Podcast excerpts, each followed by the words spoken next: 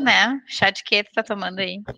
Gengibre, é, anis e erva doce, erva cidreira. Até que o chá é bem basiquinho, assim, dado tua gourmetização culinária, assim, merecia um chá. Bom, roibos, eu nunca tinha ouvido falar num chá de. É roibos que fala? É.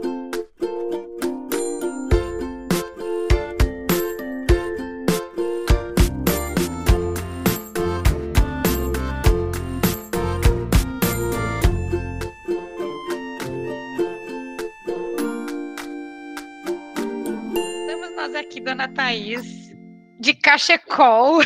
É o frio da porra em São Paulo. Ai, ai, eu nunca vi uma pessoa de cachecol dentro de casa, mas esse é o contexto que, que eu estou vendo aqui na minha frente. E hoje a gente vai falar, na verdade, é um tema meio amplo, mas é que ele surgiu do nosso último podcast, né? Que tá conversando sobre mudança de comportamento e mudança de cultura. A Thaís me larga uma pérola que me fez refletir, pensar discordar num primeiro momento, mas justamente quando a gente discorda que a gente fica pensando e trocando ideia. A Tá falou mais ou menos assim, que a gente aprende para se encaixar. E eu, de bate-pronto, discordei, porque a gente fala o tempo todo que a gente não quer se encaixar. Quando a gente faz um esforço muito grande para caber, para se encaixar, a gente deixa de ser, né? Essencialmente aquilo que a gente é com a nossa individualidade, a nossa singularidade, os nossos pensamentos, ideias, opiniões, enfim, e que muitos dos ambientes corporativos onde a gente trabalha, transita e conhece um dos grandes problemas é esse, né, em que a gente faz um esforço tremendo para se encaixar, para caber, para fazer parte daquele contexto, e muitas vezes isso nos, nos machuca, nos engole, nos silencia, nos consome. E aí a gente ficou refletindo sobre o quanto isso não é uma verdade e o quanto se encaixar precisa ser ruim de todos os jeitos ou em todos os aspectos. O quanto a gente, a vida não é um eterno se encaixar no sentido de se adaptar aos contextos onde a gente está, se adaptar às relações com quem a gente convive, se relaciona, e que isso é uma forma de aprender, né? E adaptação é o que fez a evolução da humanidade acontecer. Então, é um pouquinho sobre isso que a gente vai, vai falar hoje. Eu queria então, tá, Fale mais sobre aprender a se encaixar. Explica mais de onde isso veio, o que, que tu quis dizer com isso. Depois dessa aula, inclusive com evolução humana, com todas as coisas, eu vou embora, não tenho nem contribuição mais para fazer não, nessa, não vai embora, porque a, nessa conversa. A, a, a, pauta base desse podcast é tu, tu não pode ir embora, que eu não consigo fazer ele sozinha. Mas, sabe que quando você foi falando, eu fiquei pensando é, sobre a palavra encaixar. Porque quando a gente fala encaixar, a primeira, o primeiro sentimento que me vem é meio que você ser encaixotado e ficar preso naquele lugar como se você não pudesse sair, né? Esse, acho que talvez seja isso que tenha batido quando a gente estava conversando e veio esse sentimento.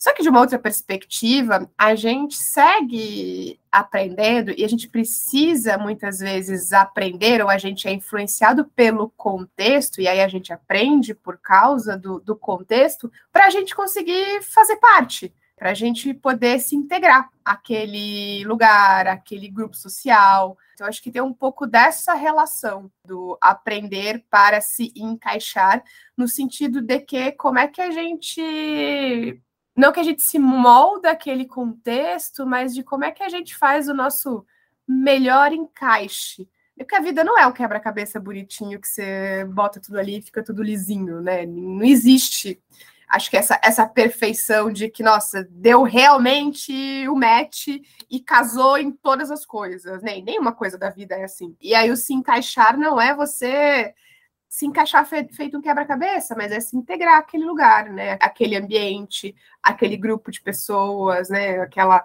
cultura, vamos, se a gente puder usar esse, essa perspectiva. O que me pegou justamente na tua fala é exatamente isso, é o se encaixar no sentido de forçar um encaixe, né? E a gente faz isso muitas vezes em ambientes sociais, em ambientes corporativos, uma das buscas mais essenciais do ser humano é se sentir parte, é se sentir valorizado, é se sentir pertencente. E a gente faz isso dessa forma. A gente observa os, os lugares, a gente observa os contextos e inconscientemente a gente busca se encaixar para que a gente não seja rejeitado nesses ambientes por essas pessoas, para que a gente seja aceito e mais do que aceito, valorizado, reconhecido. É uma busca inconsciente, é um instinto de sobrevivência do ser humano. O que talvez faça sentido nessa tua fala é justamente a gente ganhar consciência sobre esse movimento e observar que tipo de encaixe faz sentido para a gente, que tipo de adaptação. Tem algumas que vão ser necessárias. A, a adaptação para a evolução humana é necessária, muitas vezes ela gera sofrimento, muitas vezes a gente se encolhe para conseguir se expandir depois, para conseguir mudar de lugar, né? E, e expandir o próprio o nosso próprio ser, assim, em vários aspectos, né? E isso inclui aprendizado. Agora, o quanto muitas vezes esse, esse se encaixar, esse se adaptar, é um sofrimento porque é algo que fere valores ou aspirações ou crenças ou coisas que para a gente não fazem sentido e mesmo assim a gente insiste naquilo por um padrão social, por um reconhecimento externo, mas que fere algo que é interno o extremo disso é muito sofrido. Só que o extremo oposto, que é o que a gente tem visto muitas vezes as discussões de respeito às individualidades, respeito às opiniões, o, o quanto muitas vezes eu exigir respeito à minha individualidade, às minhas opiniões, também não pode ser uma, uma, uma falta de capacidade de adaptação minha ao diálogo, a conversar com outras opiniões, a conseguir me expor e a manter certas coisas que eu acredito, mas ao mesmo tempo não de uma forma tão tão fixa ou tão limitada ou tão imutável, tudo é transformável, assim, tudo vai evoluindo e a gente pode mudar de opiniões e a gente vai mudando nossa, no, nosso próprio jeito de ser, e isso eu acho que é um tipo de aprendizado. É o aprendizado que me, me transforma, transforma o meu jeito de ser, o meu jeito de pensar, transforma a forma como eu trabalho, a forma como eu me relaciono. E não quer dizer que eu estou perdendo a minha essência, a minha singularidade, a minha individualidade, mas eu estou me adaptando porque eu estou respondendo a um contexto diferente. E isso pode ser evolutivo e não sei lá qual é o contrário, engolitivo, sabe assim? De um, de um jeito ruim. Não sei. O que, que tu acha? Eu, eu, fiquei aqui tentando lembrar do contexto dessa frase lá no, no outro episódio. E eu acho que a gente tem uma perspectiva inspiracional da aprendizagem, que é na coisa do evoluir, e que daí eu sou, eu tive uma iluminação, gerei consciência, e daí eu vou aprender, seja isso para mudar um comportamento, porque eu entendo que aquilo seja importante. Daí, quando eu entro num contexto e que o contexto, de certa forma, não permite aquilo, ou ele, de certa forma, me permite, me ajuda. Mas acho que quando eu disse aquela frase um pouco no contexto, é assim, acho que quando a gente está falando de, de mudança de comportamento, a gente fala sobre duas perspectivas. Uma perspectiva, sim, é quando eu tenho a iluminação, né? Eu gero a consciência, nossa, isso aqui é, uma, é um comportamento importante para este grupo social, então, para eu fazer parte desse grupo, ou para eu ser melhor nas minhas relações, porque no final do dia a gente se comporta para a gente permanecer ou sair das relações, então eu tenho essa iluminação e eu vou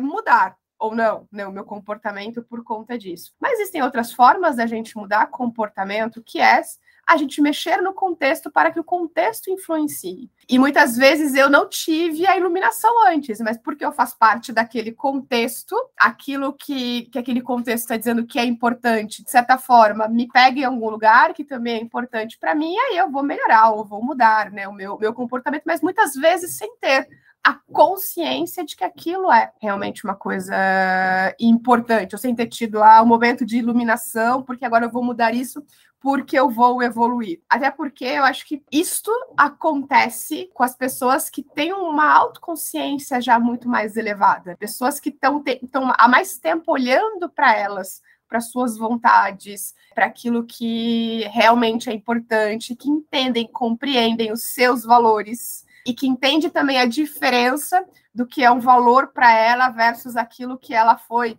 moldada dentro das relações que ela teve desde a infância. Acho que tem um pouco dessa perspectiva, porque acho que a gente abre caminho para a aprendizagem sob duas perspectivas, que não só a da iluminação, e agora eu vou mudar a forma como eu penso, e por isso eu vou mudar o meu, o meu comportamento. Estou te ouvindo aqui, e eu fui pegar uma, uma anotação da última aula que eu tive da biologia cultural, porque o Maturana ele fala, né? Na verdade, a, a, o princípio base da, da biologia cultural é que nós somos seres biológico-culturais. Ou seja, Nós somos formados e desenvolvidos por uma biologia, mas nós somos formados também pela cultura onde a gente está inserido, pela cultura onde a gente nasceu, pelo contexto que a gente vive, pela família onde a gente nasceu, pelas relações que a gente cultivou, pelo país onde a gente nasceu, etc. Isso vai formando muito do nosso comportamento. E aí pensa um profissional que vai mudar de país, por exemplo, o quanto ele carrega de certezas e, e de crenças por mais que ele tenha consciência de que são certezas e crenças alimentadas pela cultura que ele nasceu, se desenvolveu e trabalhou a vida inteira, mas o, o quanto aprender uma nova cultura também não é ceder, também não é se encaixar. O esforço é dele, a intenção é dele se encaixar, até onde isso faz sentido para ele. E aí tem uma expressão que eu vi na, na semana passada que, é, que fala justamente de autonomia reflexiva. O quanto eu sou capaz de olhar para essas situações me autoconhecer, como tu bem disse, né, os meus valores, aquilo que faz sentido para mim, inclusive conseguindo ter um olhar crítico sobre aquilo que eu aprendi ao longo da vida para desconstruir ao longo da vida e construir de novo, o aprender, desaprender e reaprender, que a gente faz o tempo todo, ou deveria, mas assim, o quanto eu consigo olhar com uma visão crítica e reflexiva sobre o que faz sentido para mim, que comportamentos fazem sentido para eu mudar, me adaptar para estar melhor inserido numa relação ou num contexto. Eu acho que não é fácil, sabe? Tá, assim, mudança ela é sempre uma decisão individual e ela sempre passa por uma curva que envolve sofrimento, que envolve desapego e desa desaprender de um hábito, de um jeito de fazer que a gente já está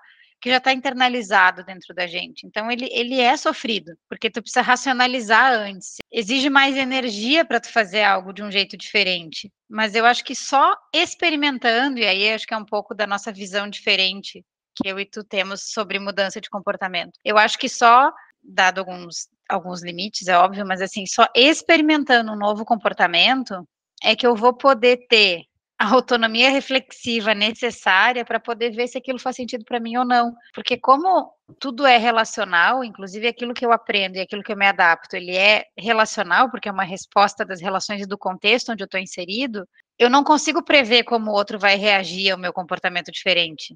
Eu só consigo fazer o comportamento diferente e experimentar ou esperar para ver como o outro reage, como o contexto reage, como a outra pessoa responde. E a partir daquela resposta, se faz sentido para mim ou não faz, eu tomo a decisão consciente de aderir àquilo ou não, de aprender aquele novo comportamento até que ele se torne um hábito incorporado, adquirido e algo que faz parte do meu jeito de ser, sabe? É que eu acho que assim, a gente não diverge 100% nessa, nessa opinião. É que eu acho que não é só uma coisa ou só outra. Eu acho que vai depender sempre do contexto e do comportamento que a gente quer mudar. Por exemplo, a gente tem uma série de pessoas por aí que não tem, por exemplo, o, o valor de segurança como algo importante. Elas não valorizam isso elas não estão olhando para a segurança o tempo todo, mas houve-se em algum momento uma mudança de contexto e foi criado um artefato em algum momento que foi, se você não usar cinto de segurança, se você dirigir acima do limite de velocidade, acontecem algumas coisas com você.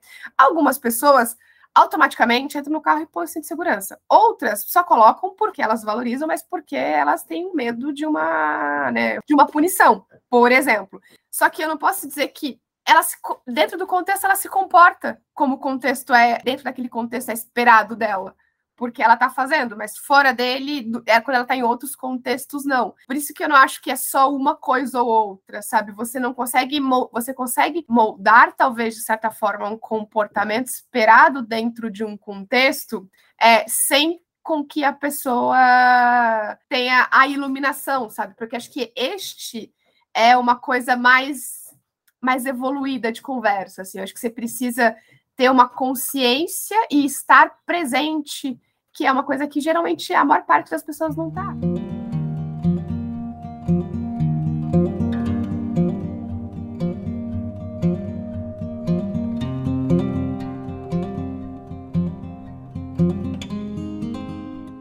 Dentro das organizações, vamos trazer isso para as organizações. Então, se a pessoa não tá, não se iluminou, como tu disse. O que é mais difícil, isso é a parte mais difícil, não, eu, eu que é concordo, aquela que a gente concordo, acredita. Concordo, que é a mudança mais genuína, que mexe lá no, no, no fundo. Aqui muda algo, aqui te transforma de, de, de uma forma mais profunda. Mas digamos que o contexto do trânsito é o contexto da empresa. Então, a pessoa vai agir da forma como aquela cultura ou aquele ambiente espera que ela haja, só pensando ou na recompensa ou em não ter punição. É isso?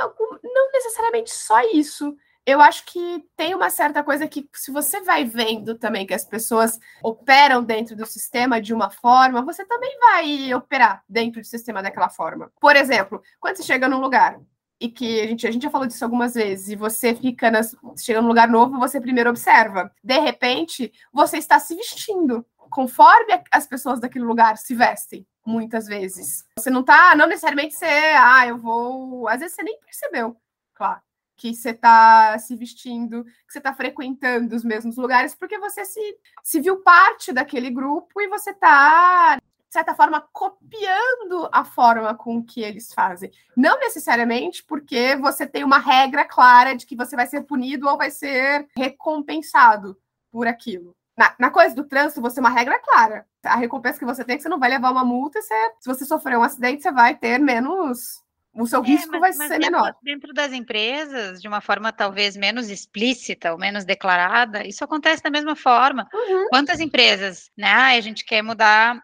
comportamento, mudar padrões e mudar o jeito como a gente faz as coisas, e na primeira crise a gente volta a fazer do jeito anterior, continuam sendo essas pessoas as melhores avaliadas, as, as bem avaliadas, as promovidas, as reconhecidas, isso vai dando mensagens, dando as mensagens que aquela empresa quer dar do que ela valoriza, no final das contas. O meu ponto é o quanto uma organização que busca, dizer que uma organização busca iluminação pode ser assim, romântico demais, assim, mas o quanto uma, uma, organização busca autenticidade e verdade nas suas relações e nas, na, na, forma como ela alcança resultados, faz sentido ter pessoas que se comportam de tais formas porque elas respondem a estímulos do sistema. Uhum. A estruturas que o sistema propõe e espera que elas reajam daquele jeito, ou se a gente quer ter pessoas que sejam legitimamente com certos valores, com certas crenças que a gente eh, se identifica. O que, que, é mais importante? No final das contas, tu quer que a banda toque de um jeito, tu quer que a cultura responda aquilo. E aí eu não, eu não sei o que, que vem antes, assim, eu me lembro sempre daquele episódio, um, um episódio antigo, na verdade, do Black Mirror, lembra?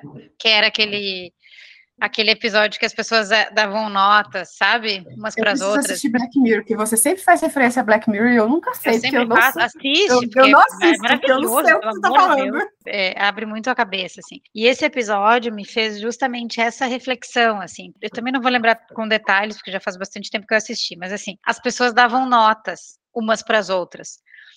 E era assim, peguei o elevador contigo, sabe? Se tu não me deu bom dia, ou se eu falei contigo e tu foi mal educado, eu vou lá, eu entro e eu te dou uma nota ruim. Então não é só uma nota profissional, é uma nota para o teu comportamento na sociedade.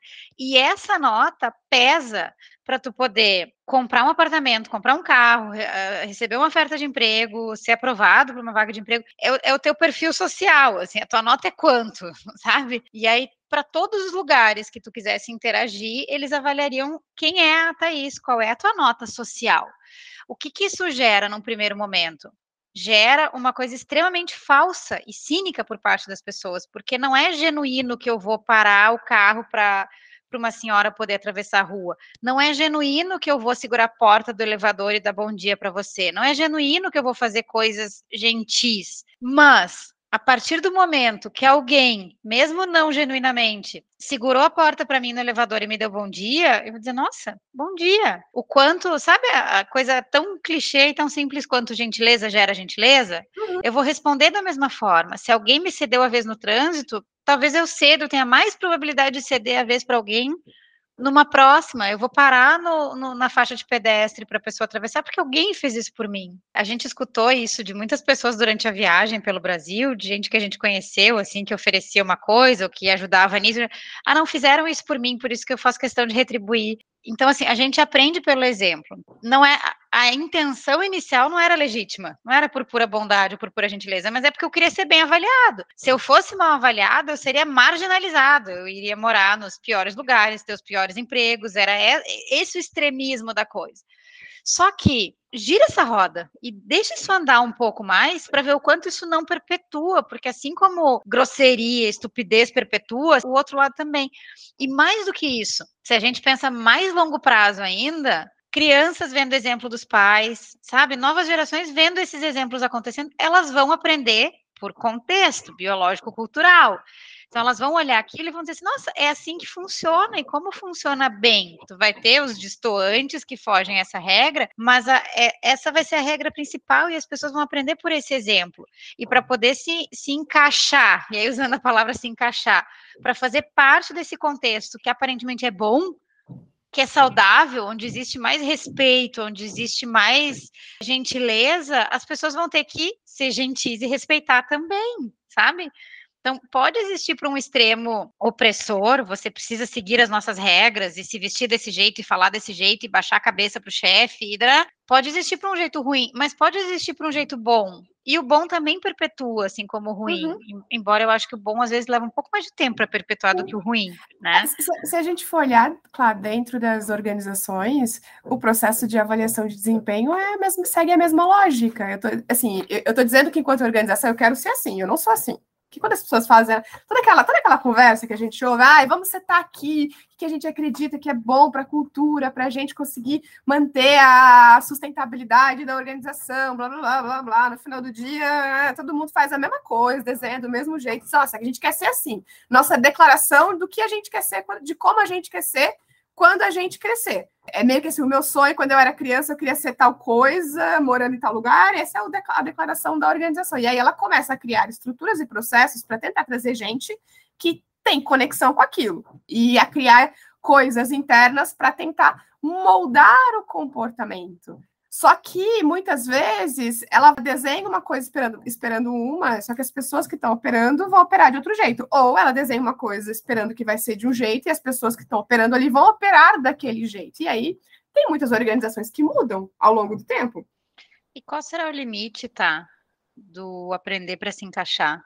Pensando nesse contexto corporativo que a gente fala, toda vez que eu entro num, num trabalho novo, numa empresa nova, é natural, eu vou observar e tentar me adaptar. Como é que eu acho o limite, o equilíbrio entre o me adaptar, me encaixar, que é sinônimo de aprendizagem e que é evolutivo, que é adaptativo e que é bom, aquilo que é nocivo, que é opressor e que, que talvez não deva acontecer, que talvez não é um aprendizado necessário, que é um aprendizado é, que gera a... muito sofrimento. Eu, eu acho que aí vai variar de pessoa para pessoa. Tem pessoas que o, elas vão ter clareza do limite delas, que é até onde eu vou por isso.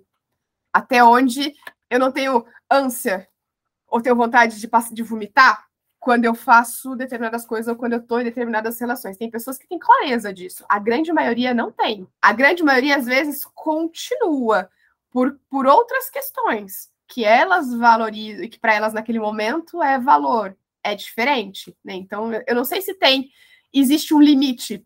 Aí é até aqui, até a página 12, todo mundo vai, porque tem gente que ultrapassa a página 12 mesmo não se reconhecendo naquele lugar mas em alguma medida aquele lugar dá alguma coisa para ela continuar, seja bom ou seja ruim. Então... Sim, sempre, sempre tem uma recompensa.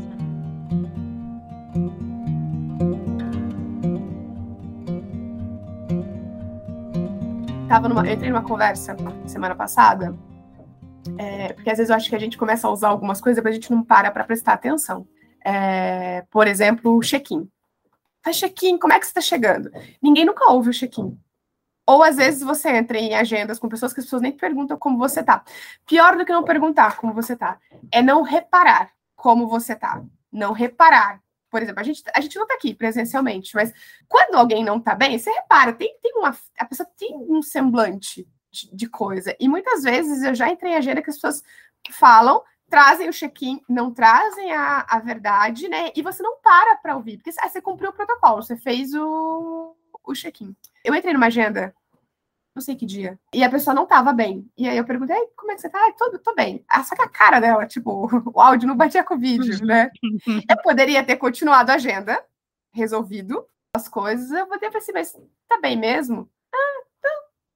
Ai, aí, ela, ai, porque, não sei o que, com problema, meu filho, não sei o que, por que você me falou que tava bem? Quando não tá bem? Ela, ai, não sei. Que geralmente eu entro nas agendas, as pessoas perguntam, a gente responde, ninguém nunca presta, tipo, meio que assim, ninguém nunca presta atenção, mas eu não tinha parado para pensar que com você talvez eu não precisasse fazer isso. Eu falei, não. Aí ela queria, não, mas a gente não vai fazer o negócio, fazer. Já são 5 horas, 6 horas da tarde, quase. Você não tá com cabeça pra gente fazer isso. Se a gente não fizer hoje, ninguém vai morrer.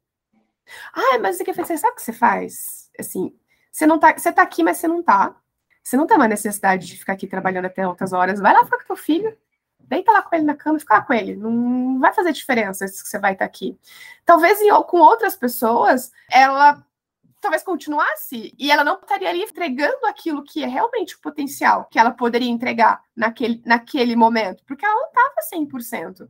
Então, assim, muitas vezes a gente se orgulha, ai, a gente faz check-in, a gente entende como as pessoas chegam, porque você está executando alguma coisa, só que você não está parando para refletir, você não entendeu o conceito daquele daquele negócio. É engraçado que assim, você vai, você vai fazendo as coisas e aí de repente aquilo, aquilo entra na sua rotina e você faz como se fosse no modo automático. E, e, acho que esse é o risco. Talvez esse seja o limite quando você está fazendo as coisas no modo automático, sabe, da, das coisas. Porque se você já está fazendo no modo automático, você parou de aprender, você parou de prestar atenção para saber se aquilo ainda faz sentido dentro daquele contexto, ou como é que você pode fazer de uma outra forma ou fazer melhor.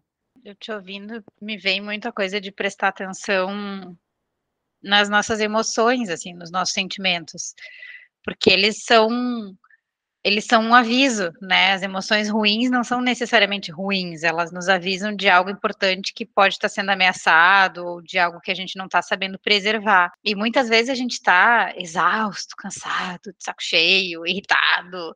Presta atenção, assim, o que, que isso está querendo te dizer? Podem ser momentos, às vezes momentos muito curtos, mas às vezes isso dura por dias, né? E essa coisa da gente não falar como é que a gente tá, ai, tô preocupado com meu filho, ah, tô... eu acho que é, antes da gente, a gente não tá acostumado a falar e abrir essas vulnerabilidades, mas a gente não tá acostumado a parar para observar e se deixar sentir essas coisas, o que que essas coisas estão nos dizendo. E essas coisas é que vão nos gerar doenças psicossomáticas depois, porque isso vai sendo acumulado. Isso é, isso é energia que eu tô acumulando e que tá me drenando energia dentro do meu sistema tem duas coisas aí. A gente não tá acostumado a falar diferente, porque a gente veste a capa do super-herói, que tem que estar tá sempre bem. Duas coisas, né, tá? A gente tem que estar tá sempre bem e a gente tem que estar tá sempre correndo, sempre com a agenda cheia. Já pensou, já observou isso? Quando pensa assim, ah, e aí? Ai, semana tá uma loucura. Ah, semana tá, tá horrível. Ah, minha agenda tá impossível. Pega alguém assim, não, a minha agenda tá tranquila hoje. Não, tô terminando o dia bem, fiz tudo o que eu tinha pra fazer. Não, é feio dizer isso. É, tipo, é, é, meio, é, meio que, é meio que em algum, em algum momento eu, eu tinha vergonha de dizer que eu não tô em agenda o dia inteiro. Eu inverti o jogo e eu comecei a usar isso, gente, porque assim, porque eu quero manter uma qualidade de vida.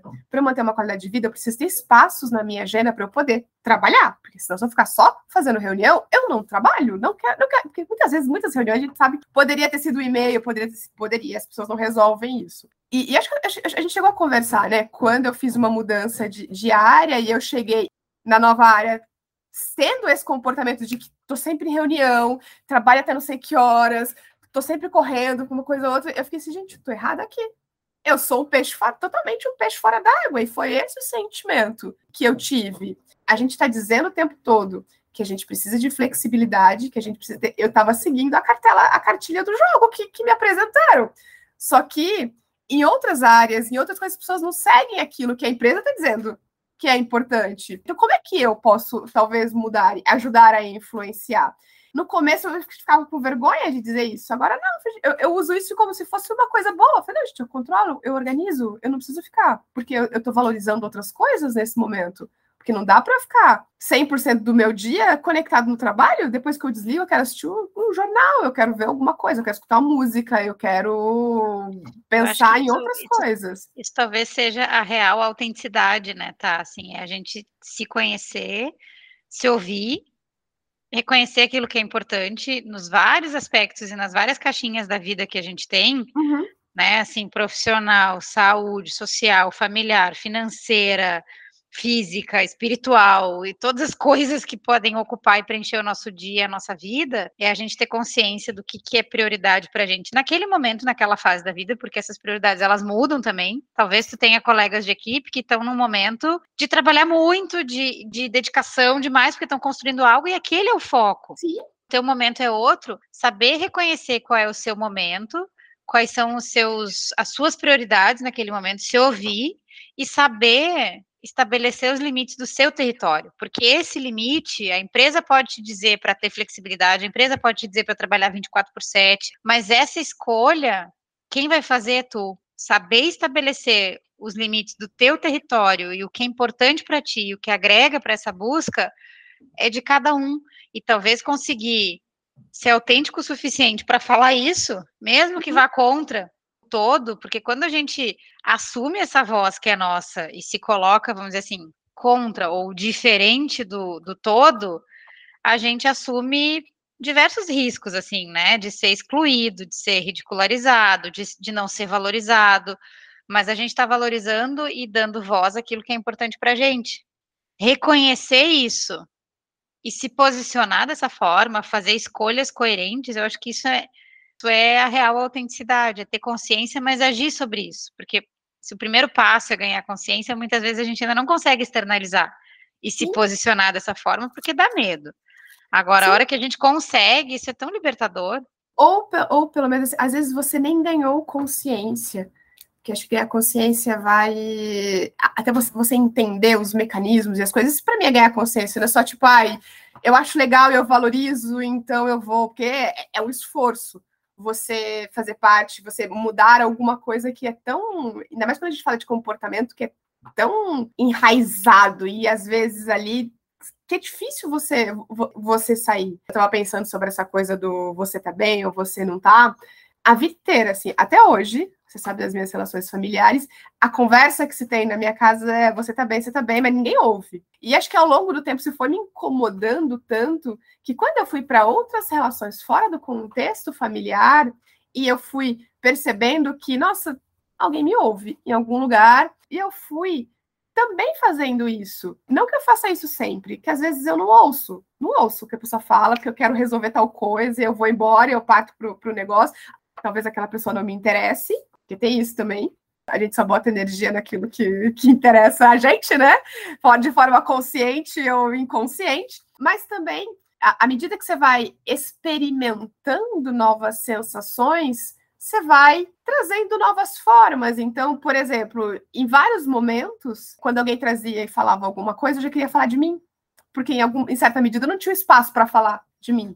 Né? Depois eu comecei a falar, nossa, que coisa chata, Thaís. A pessoa tá trazendo coisa dela e você tá trazendo o, o, a sua dor, né? A sua coisa. Para, né? Ouve só o que o outro tá, tá dizendo. E muitas vezes hoje eu faço isso, tipo, às vezes a pessoa fala alguma coisa e eu quero trazer uma coisa minha, porque eu quero me colocar também naquele lugar. Eu fico, não, volta, para, não faz, né? Segura. Mas isso são anos de trabalho. São, já estou indo por uns quatro anos de terapia. Né?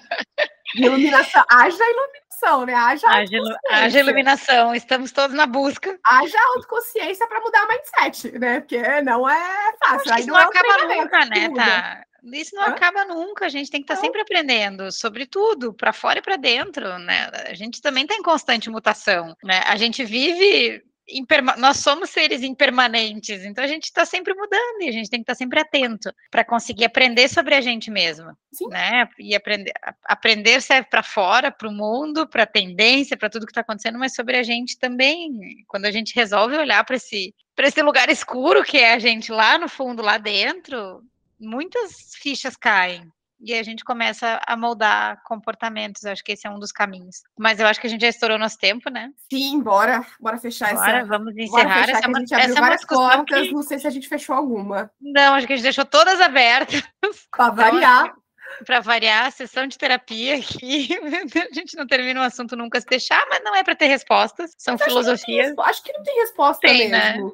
Que cada um tem uma, tem, tem, uma, tem uma coisa. Eu, eu, me lembrei agora que eu, eu tinha assistido um vídeo sobre aprendizagem, né? E aí fala, vai falando de teoria e fala dos três E's da aprendizagem, né? Que é o, o 70, famoso 70, 20, 10, mas é que você aprende pela experiência, pela exposição e pela educação. E aí a fala final do vídeo é que assim, não existe uma fórmula para todo mundo. Cada um tem a sua fórmula. E quando você entende qual é a sua fórmula, ou seja, qual é o, o, melhor jeito que você apreende as coisas e que você coloca para fora, daí você, você, se torna livre, meio que livre para o mundo, sabe assim? Aí você, aí você torna responsável realmente pelo seu processo. Não tem uma fórmula mágica, porque cada um tem o seu.